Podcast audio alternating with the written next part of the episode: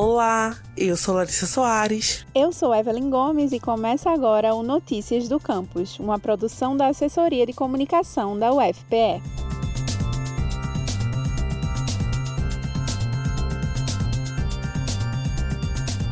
A globalização e a criação das redes sociais trouxeram muitas facilidades, como a conexão entre pessoas que vivem em diversos lugares do mundo. Mas o surgimento acelerado desses espaços digitais dificultou o controle do conteúdo que é compartilhado pelos usuários nas redes, que em alguns casos podem disseminar discursos de ódio. A maioria desses discursos são emitidos por pessoas que têm como objetivo atacar terceiros por causa da raça, orientação sexual ou gênero. As empresas que gerenciam essas redes já possuem regras para banir esse tipo de conteúdo, mas normalmente dependem da denúncia feita por usuários para identificar essas postagens. E pensando nisso, uma pesquisa desenvolvida por Washington Souza durante o mestrado profissional no Centro de Informática da UFPE elaborou um algoritmo que seleciona e combina elementos textuais de publicações no Twitter e detecta se elas contêm ou não discursos de ódio. O método proposto na pesquisa, que teve como orientador o professor George Darmiton, substituiria a moderação manual realizada por diversas empresas de mídias sociais atualmente, o que traria muitos benefícios para elas, como conta Washington. A maior parte dessas plataformas, elas já são cobradas pelos governos para que tomem ações mais enérgicas a respeito dessas publicações. No entanto, é muito difícil avaliar um conjunto de milhões ou até mesmo bilhões de publicações que acontecem diariamente ou mensalmente nessas plataformas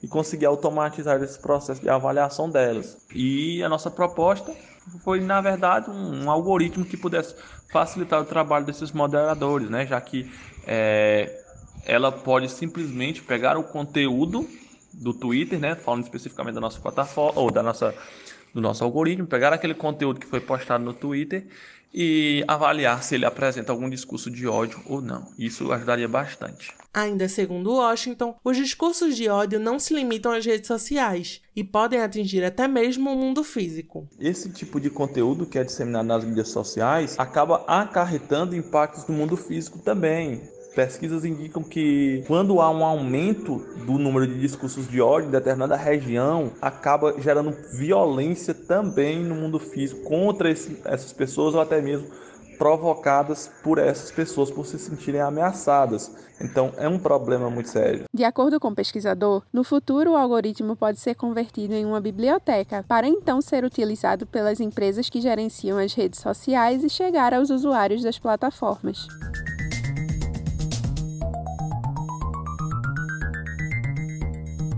Esse foi o Notícias do Campus de hoje. Acompanhe tudo o que acontece na UFPE através do nosso site, ufpe.br/agência. A gente também tá no Twitter, UFPE Oficial, e no Instagram, ufpe.oficial. E não esqueça de seguir Notícias do Campus no Facebook e Spotify.